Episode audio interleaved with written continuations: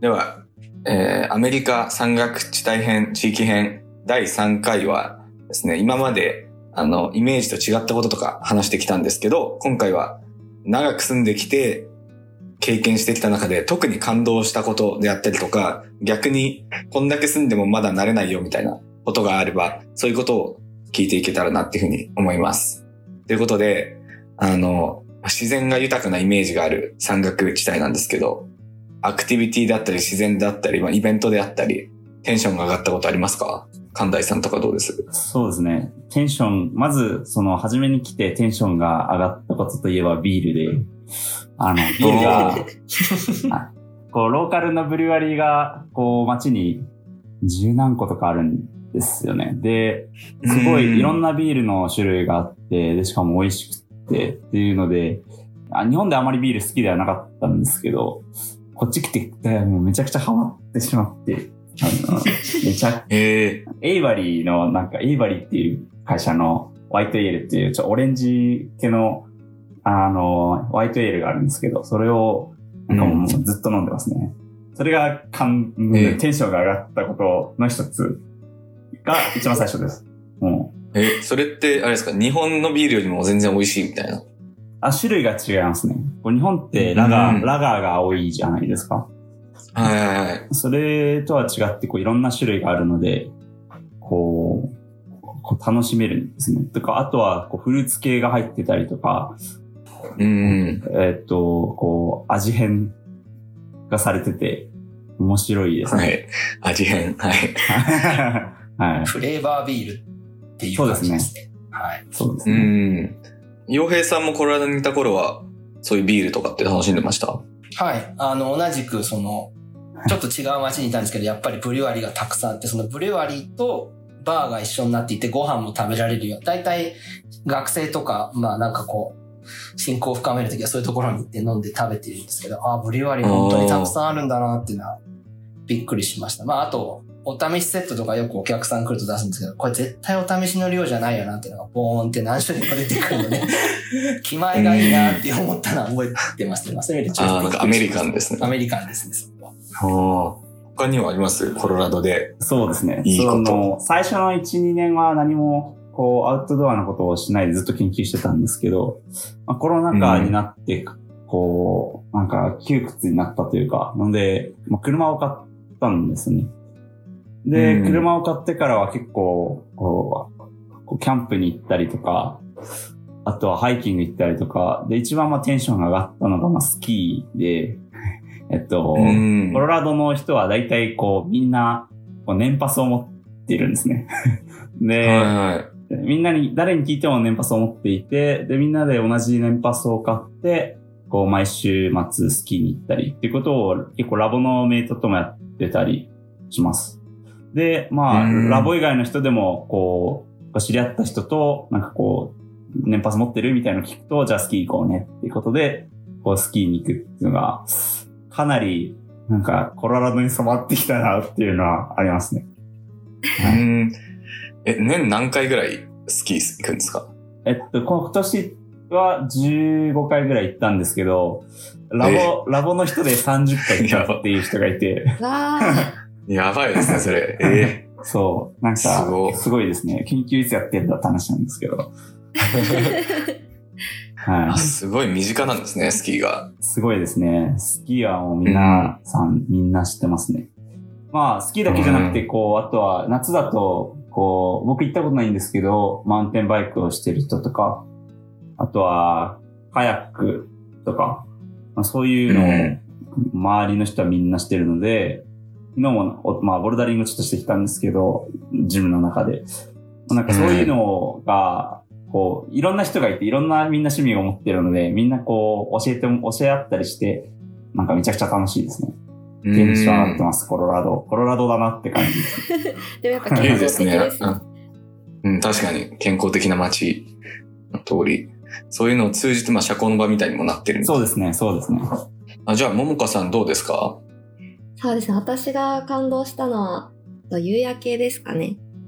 なんか夕焼け。一年中晴れているので、あの空、雲一つなくすごく綺麗なんですけど、天文の方が多いので、高い建物もないから、すごい空が広くて、綺麗なんですうよね。ん。で、なんか、子供の時から宇宙が好きだったこともあって、なんか東京出身なんですけど、あの空が狭いのがとても嫌だったので、アリゾナに来て、あの夕焼けとか星空を見た時は結構感動しました。ええなんか素敵ですね。ありがとうございます。でもなんか特になんかセドナっていう、あの私が住んでる町から2時間3時間ぐらいドライブしたところにある町があるんですけど、あのそこはすごい、なんだろう、岩が赤くて、あの、うん夕焼けがさらに綺麗に見えるというか、なんか街全体が赤に染まって綺麗っていうところがとても気に入ってるところです。あなんかスピリチュアルな場所みたいな感じですよね、瀬戸内ロックって。なんかすごい、あの静かで自然が多くて、う。うんん、それこそあのコロナの時とかパンデミックの間とか結構観光客が多かったみたいですね。そうなるほど。アリゾナだと他にも国立公園って結構ありますよね。あ、そうですね。そうですね。そこからさらに2、3時間ドライブするとグランドキャニオンがあって、うん。で、グランドキャニオンやっぱりすごい広大で、初めてあの、車から降りて見た時はなんか火星に降り立ったかのような気分になって、すごいテンションが上がりました。で、あと他にも私の町にも、あの、サグアロ公園、国立公園っていうのがあって、そこはもう本当にサボテンしかない公園。もうえ砂漠なんですか？そうですね。本当に何もなくて、ただサボテンがずっと立ってるみたいなええでも国立公園なんですね。そうですね。でもなんかそれに関してはなんか、サボテン大きいなぐらいしか思わなくて、なんかあんまり感動したかって言われてちょっとわからないかもみたいうな感じん。です。あ、でもなんかそれ歩いてたら、あのタランチュラとか出てきて、ええそれはなんか、感動じゃないけどめちゃめちゃ驚きました。すごそうですね。うん。野生のタランチュラって。そうですね。でも、あの、刺激しなければ刺してこないというか安全だよというふうに言われていたので、うん。あの、あ、いるなーぐらいで通り過ぎましたけうど、そうですね。ええ洋平さんもどうですか？あの、感動したこと、テンションが上がったこと。ああやっぱり国立公園は大きいですよね。自分も大学院の時は車あったんで、はい、いろいろ、あの、回ってみたりで、家族が来たこともあったので、日本から。そういう時はやっぱり国立公園もあって、まあ、あの、時々こう雷とかそう、こう幻想的な気象現象が起こって、さらにそういうこう壮大な風景があると、おおやっぱりなんかポストカードで、うん、見るのとは違うなって思って、そ れやっぱり、うん、すごく感動。もちろんポストカードも綺麗なんですけれども、やっぱり生で見ちゃうと、おおすごいなっていうのは印象に残ってますね。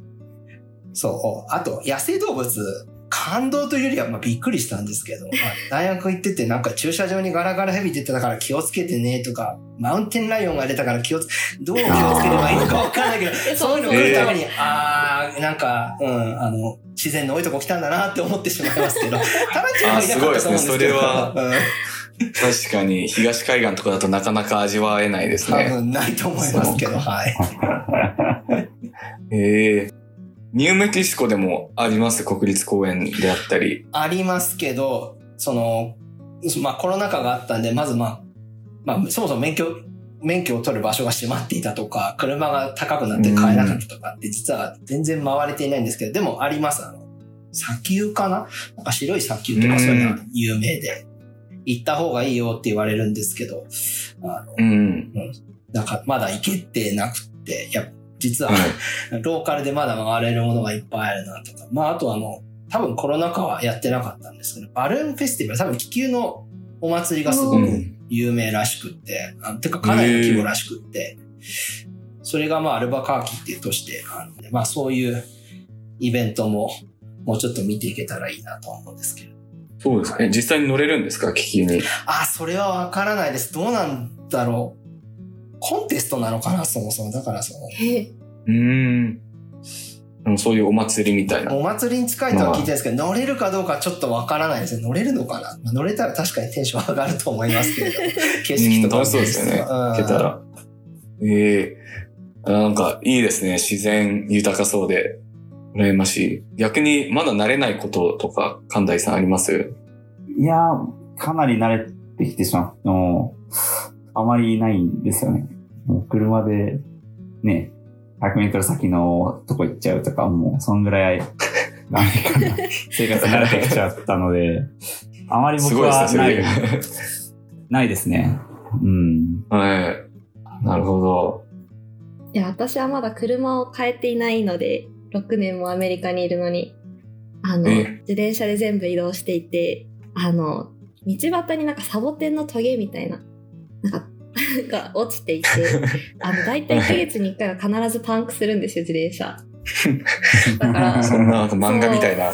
そう、あもう、さすがに車買いたいなっていう感じですね。やっぱ車があれば、うん。あの、それこそ国立公園行き放題だし、え逆に自転車で6年も行けてるんですね。そうですね。なんかオンラインの、あの、グロッシャリーショッピングのサービスとかを利用したりして、なんとか生き残ってるけど、QOL は低い気がします。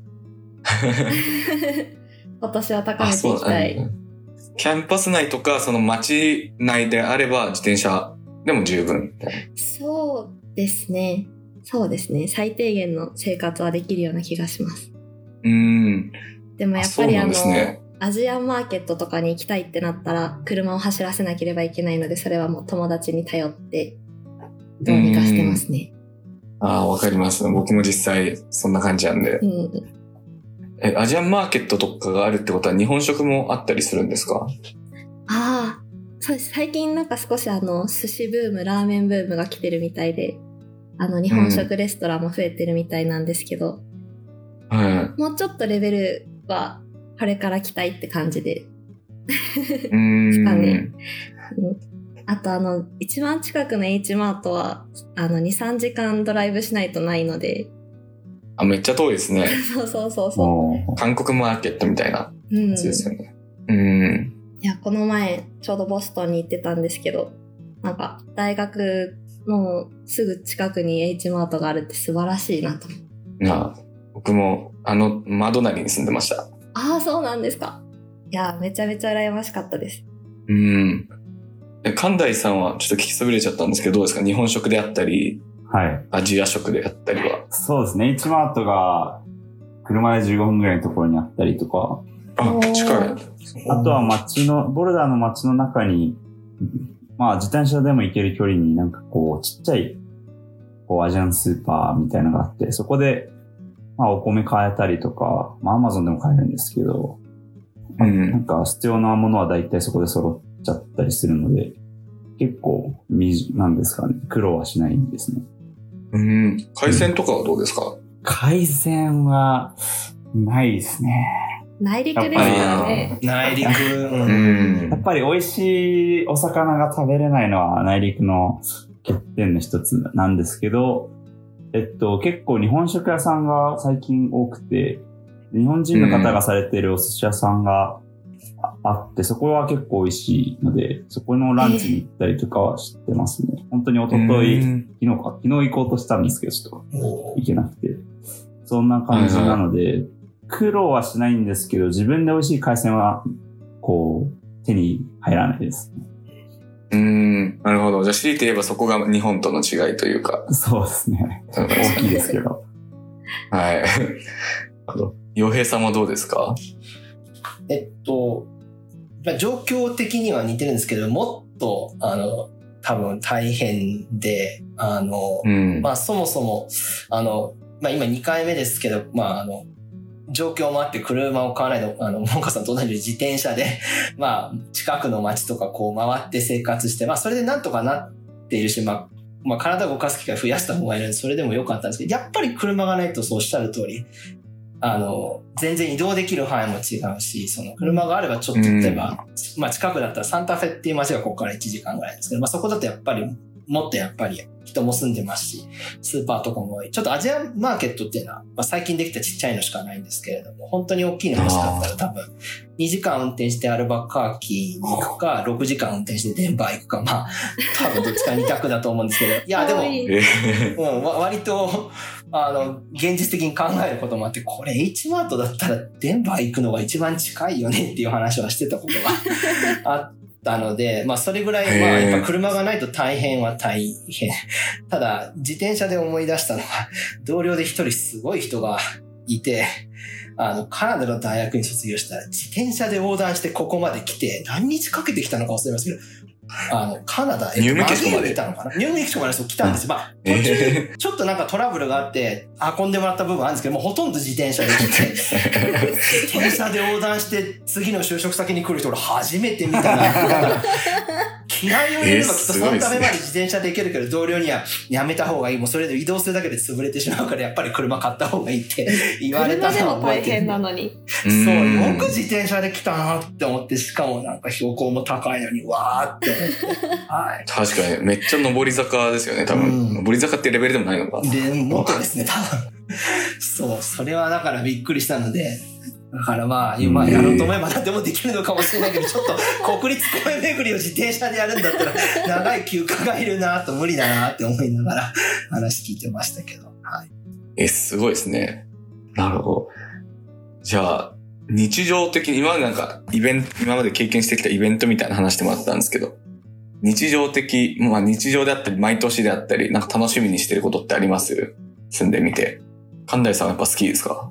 スキーに、スキーですね。な冬はスキーでですね。で、夏はまあキャンプしたりとか。で、平日は、あ、平日か。普通の日は、まあ筋トレしてサッカーをする。まあサッカー週一とかでやったりとか、結構、あアウトドアのことをこう楽しみにしてますね。日本で修士やってた、研究してた時はずっと24時間ラボにいたんですけど、週なので、うんまあ、そういうのはもうやめて、一日一回運動はしようかなっていうのが、なんか楽しみですね。うん。すごいおーすごい QOL が高そうな生活です。間違いないですね。な えー、ももかさんはどうです？いや、そうですね。あんまり、あの、アウトドア苦手ではないんですけど、こう、自分からするような感じではないので、うん。でも、かといって、あの、アリゾナ州、そんな、こう、都会ではないから、楽しいものがあるわけでもないので、結構、家でのんびり過ごしたり、友達と過ごしたりみたいな、あの、ありきたりな感じのことが多い気がしますね。うん。なんだろ45度もあったら外に出づらいですもんね。う。そうですね。まあ冬とかだったら、冬は暖かいので、うん、ハイキングとか行きやすいんでしょうけど、あんまり、うん。そうですね、好んでは行ってないですね。冬はあったかい。なるほど。え、大学にでイベントとかあったりはしないんですか？ああ、そうですね大学、あの、まあ少しパーティー大学っていう風に呼ばれてることもあって、なんか、はいはい。よく大学に遊園地、移動式遊園地が来ることがあるんですよね。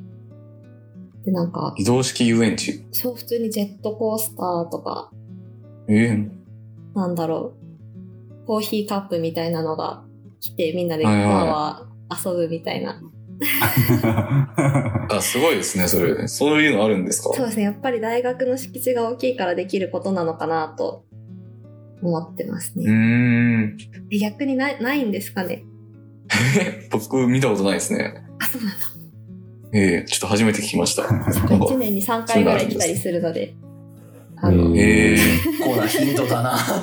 思ったより頻度が。でも多分やっぱり周りに何もないからこそそういうのがあるのかなっていう気がします。うーん。なるほど。え洋平さんは？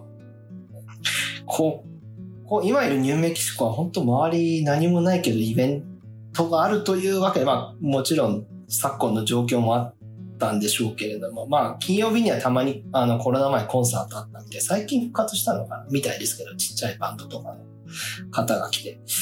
でも、うん、これといってイベントというよりは、まあやっぱり研究所なんで、まあ朝行って研究して、まあその間に歩きとか自転車とか入れれば、まあちっちゃいトレイルとかなら街の周りにあるんで、まあそういうとこ使えば体そこそこちゃんと動かす時間も作れますし、まあ、まああとはね個人的ですけど料理ですかね。やっぱり。確かに食は大きいです。家に入ってからすっごい料理し、いや、もともと料理好きなんですけど、まあ料理、うん料理の腕がなんかさらに 上がってきたので、割ともう食べたいものはもう作るしかないなっていう発想にだんだんなってきて。売ってなかったらもう作れみたいな。ううん、なってしまうんですよね。それは慣れてきたかなっていうのと同時に結構それであの、やっぱ食べるの好きな人は必ず周りにいるのでつな、つながったり、違う文化の人が入ってきたり、えてもらったりして、それは楽しいかな。うん。はい。そうです。なんか私もそれこそあの、うどんが食べたくって友達とみんなであの、うんうどん作ったりとか、おお。そういうのえでまあ、遊んだりしてますね。いいですね。あとあの、メキシカンとかがすごい美味しいので、それを食べ歩いたりするのもすごい楽しくて好きです。あ、いいですね。こっちのメキシカン美味しいですもんね。うん、やっぱ美味しいですね確かに。。うん。うん。神田さんも料理されてます？料理はしてますね。もう、やっぱり、日本で、日本の食で食べたいものは自分で作るしかないっていうのはうん間違いなくて、まあただラーメンとお寿司だけは、こう、うん作りたくないので、それだけは難しいちょっですね。それだけは豚骨とか。うんと、はい。